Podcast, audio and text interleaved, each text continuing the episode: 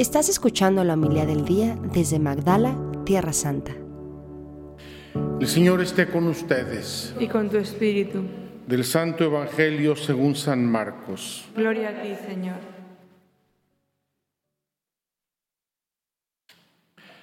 En aquel tiempo Jesús subió al monte, llamó a los que él quiso y ellos le siguieron constituyó a doce para que se quedaran con él, para mandarlos a predicar y para que tuvieran el poder de expulsar los demonios.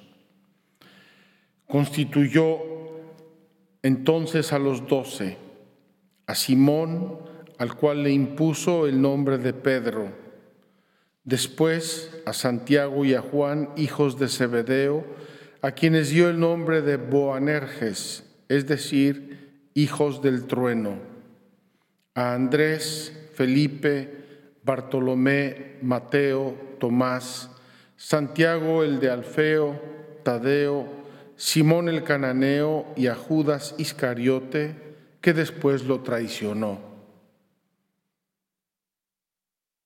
Palabra del Señor. Gloria a ti, Señor Jesús. Queridos hermanos, seguimos con nuestra serie de el libro de Samuel y como les he venido diciendo, quedémonos dentro del corazón de David y hoy también dentro del corazón de los acompañantes de David y de Saúl. Tenemos estas tres categorías de persona y vamos a ver hoy cómo se comportan. Qué interesante seguir una narración desde el corazón. Nos dice, pues hoy nuestra lectura, que Saúl tomó a tres mil de sus hombres, tres mil, y salió en la búsqueda de David para matarlo. Ayer nos habíamos quedado en que Saúl le dijo a Jonatán, su hijo, le juró por Dios que no mataría a David. Algo pasó entre ayer y hoy y es que algunas personas le hablaron a, Saúl mal de David y le, metieron dudas y moscas en la cabeza y entonces David encontró, Saúl encontró el pretexto para renovar su deseo de matar a David. Les dejo de tarea ir al libro y investigar qué es lo que pasó entre ayer y hoy. El hecho es que Saúl se resuelve a matar a David, coge a tres mil hombres y sale detrás de él. la lectura nos narra una eh, situación tragicómica. Llegados a un cierto lugar, Saúl entra en una cueva a satisfacer sus necesidades y en esa cueva está escondido David con sus hombres. Probablemente a nosotros que pensamos en cuevas de juguete o de escondidillas, nos parezca una cosa ridícula o fantasiosa, pero yo he conocido algunas cuevas grutas, no sé cómo llamarlas, cavernas, no sé cómo llamarlas adecuadamente, y pienso en una en particular que es más grande que un estadio. Está cerca de Bet Shemesh, es una ah, gruta inmensa con estalactitas y estalagmitas, bellísima, es un parque natural de Israel y, y es precioso. Ahí dentro se organizan conciertos. Entonces, para los que creen que es fantasioso lo de la cueva o están pensando en la cuevita donde se escondían de niños, y yo me escondí muchas veces en cuevitas, en Israel, por la orografía, hay grutas enormes. Y se da una situación, repito, un poco tragicómica. Entra Saúl a hacer sus necesidades y en esa gruta está escondido David con sus hombres. Pudo haber matado a Saúl, facilísimo.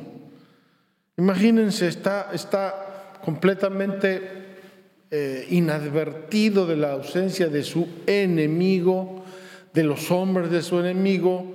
Ahí coge eh, David una espada, un hacha, un palo, una piedra, le pega en la cabeza y se deshace de él.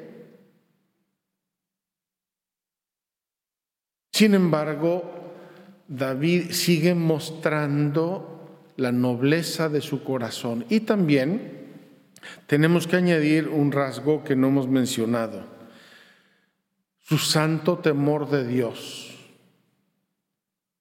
Ya habíamos hablado cuando luchó contra Goliat que confiaba en Dios, confiaba ciegamente en Dios y creía en que Dios le iba a ayudar y lo ayudó. Y fuerte de esa experiencia, ahora encontramos a un David temeroso, santamente temeroso de Dios. Es decir, un hombre de una profunda delicadeza de conciencia.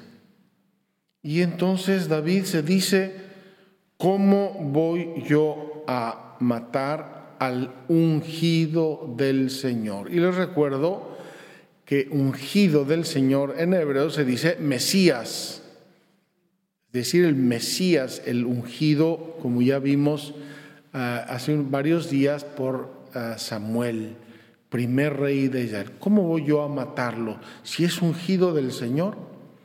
David tiene un una, temor reverencial y un santo temor de Dios, por lo cual este Señor malvado y perverso que me quiere matar, es el ungido del Señor. No puedo yo hacerle algo impunemente. Y en todo caso, aunque tuviera todo el derecho de hacerlo para defenderse, no se atreve a tocar al ungido del Señor.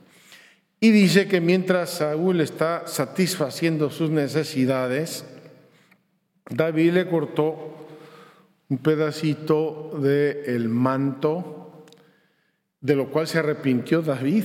Imagínense la delicadeza de su conciencia. Se arrepintió hasta de haber hecho eso. Y cuando los hombres de David, no sabemos cuántos eran, quieren abalanzarse contra Saúl y matarlo, David tiene que frenarlos y decirles, no, no, no, no me atrevo yo a tocar al ungido del Señor. Me imagino en esas turbas eh, violentas y agitadas y defensivas, eh, ¿a qué les habrá sabido ese freno que les pone David? Eres un tonto, eres un inútil, para esto nos trajiste, tú que te dices que eres tan valiente y tal, y ahora te da miedo matar a este sinvergüenza que es tu enemigo. Yo no sé lo que, todo lo que le habrán dicho sus hombres a David, pero era el momento de su victoria. Y David dice no. Sale pues Saúl de la gruta y apenas se aparta un poco de la gruta, sale David y le dice lo que acabamos de escuchar. Aquí está eh, tu manto que acabo de cortarte, te pude haber matado, pero no quiero matarte, no voy a levantar la mano contra el ungido del Señor.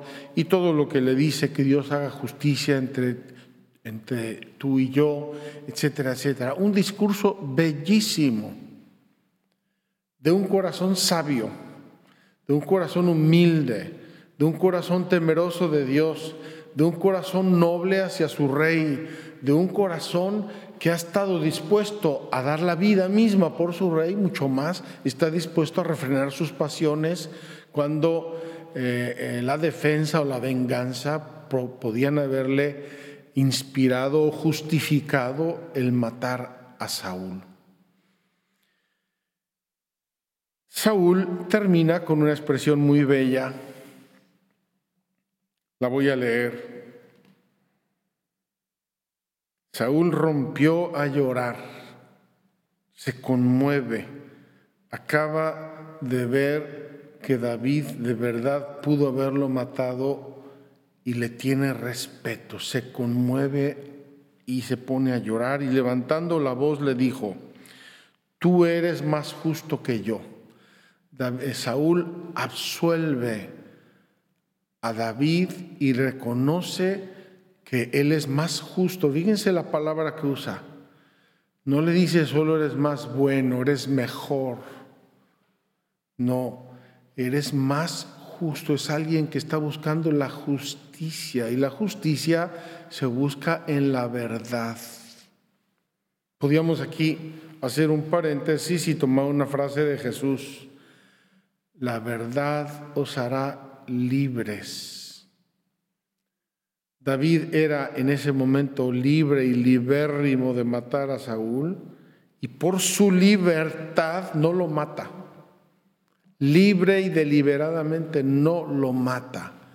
Entonces dice, tú eres más justo que yo porque Solo me haces el bien mientras que yo busco tu mal. Me pagas bien por mal. Hoy has demostrado conmigo tu gran bondad, pues el Señor me puso en tus manos y tú no me has quitado la vida. ¿Qué hombre que encuentra a su enemigo le permite seguir su camino en paz? Saúl se, se, se extraña, se, se se conmueve y dice, pero ¿cómo es posible que uno encuentre a su enemigo y no le haga nada, al contrario, lo defienda? Que el Señor te recompense por lo que hoy has hecho conmigo. Y termina Saúl diciéndole, ahora estoy cierto, estoy seguro que tú llegarás a ser rey. Qué hermoso que Saúl, todo considerado, eh, reconoce con humildad y ve en David el camino abierto hacia el reino. Y no solo, y de que el reino de Israel se consolidará en tus manos. Efectivamente, el reino de Israel se va a consolidar en las manos de David, quien pondrá su capital en Jerusalén pero vamos a ver cuando llegue la historia de David y de sus hijitos que la cosa no es tan sencilla como parece. Vamos a quedarnos aquí, queridos hermanos, con estos tres corazones. Y quiero subrayar una cosa. Al hacer el bien, David está contagiando a otros con el bien. Imagínense que David, repito, coge un puñal, una espada, ¡pum! Ahí quedó Saúl y sale victorioso y dice, ya me desiste de mi enemigo, y comienza él a ser rey tirano. Comienza a ser rey en base a un homicidio, a violencia, a venganza. Su persona y todo su reino y todo probablemente hubieran sido otros. Pero al hacer el bien y al hacer obrar en justicia, Él hace que Saúl se dé cuenta, que reconozca la verdad. Aquí no acaba la historia, no se preocupen, vamos a seguir mañana. Pero en este momento Saúl reconoce la verdad, reconoce que le ha hecho bien y le dice, tú serás el rey. La gente de David, me imagino que en un primer momento fastidiadísimos de que David no les haya permitido machacar a Saúl, ahora escuchan esto y dicen, ah, caramba, estamos aquí con un caudillo que va a ser el rey. Habrán dado codazos para ver quién estaba a su lado, quién estaba delante, quién estaba detrás. Y el camino de Saúl queda abierto para lo que viene en el futuro. Quiero tomar solamente hoy el aleluya que acabamos de leer. Bellísimo. Dios reconcilió al mundo consigo por medio de Jesucristo. ¿Qué hace Dios? Dios, en un nivel exponencialmente diferente del de David, está haciendo lo mismo que David. Dios, en vez de machacarnos como merecía el pecado, manda a su Hijo y lo hace pecado para que muera Él por nosotros. Y a nosotros nos confió el mensaje de la reconciliación.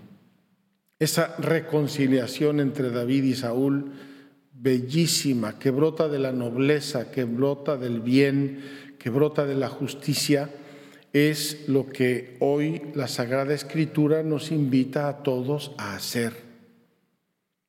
Seamos embajadores de justicia, seamos embajadores de reconciliación. La venganza, la violencia no lleva a ningún lado, ni de palabras, ni de hechos, ni de gestos, a ningún lado. La escritura de hoy nos abre a todos el camino para buscar la verdad y la justicia en el bien. O como dice San Pablo, haciendo la verdad en la caridad. Ahí David se mostró verdaderamente de una estatura moral increíble de frente a Saúl, que por segunda o tercera o cuarta vez, ya no sé cuál es esta, intenta y busca matarlo. Queridos hermanos, seamos operadores de paz, seamos operadores de justicia, de caridad, de bien, porque nosotros somos los que colaboramos con Cristo para extender su reino, ese reino anticipado en David. Y el reino de Cristo no es un reino de venganza ni de violencia, un reino de paz, de gracia, de amor, de justicia y de verdad. Vamos a pedirle a Dios que reinen estas actitudes en nuestro corazón, como reinaron en el corazón de David, y que a través de ello nos hagamos embajadores, como dice aquí, Dios reconcilió al mundo consigo por medio de Cristo y a nosotros nos confió el mensaje de la reconciliación. Me decía uno de los padres aquí que no hace mucho tiempo vino un guía judío y trajo una pareja que estaban peleados. No sé si eran peregrinos y se pelearon en el camino, a mí ya me ha pasado. El hecho es que los trajo y dice, mire, yo sé que aquí Magdala es un lugar de sanación y de reconciliación, ahí le dejo esta pareja, encárguense de ellos. Y se reconciliaron y se pidieron perdón y salieron reconciliados de aquí. Bendito sea Dios el poder crear tiempos y lugares de reconciliación. Que así sea. Muchas gracias por escucharnos. Si quieres conocer más acerca de Magdala, síguenos en YouTube y Facebook.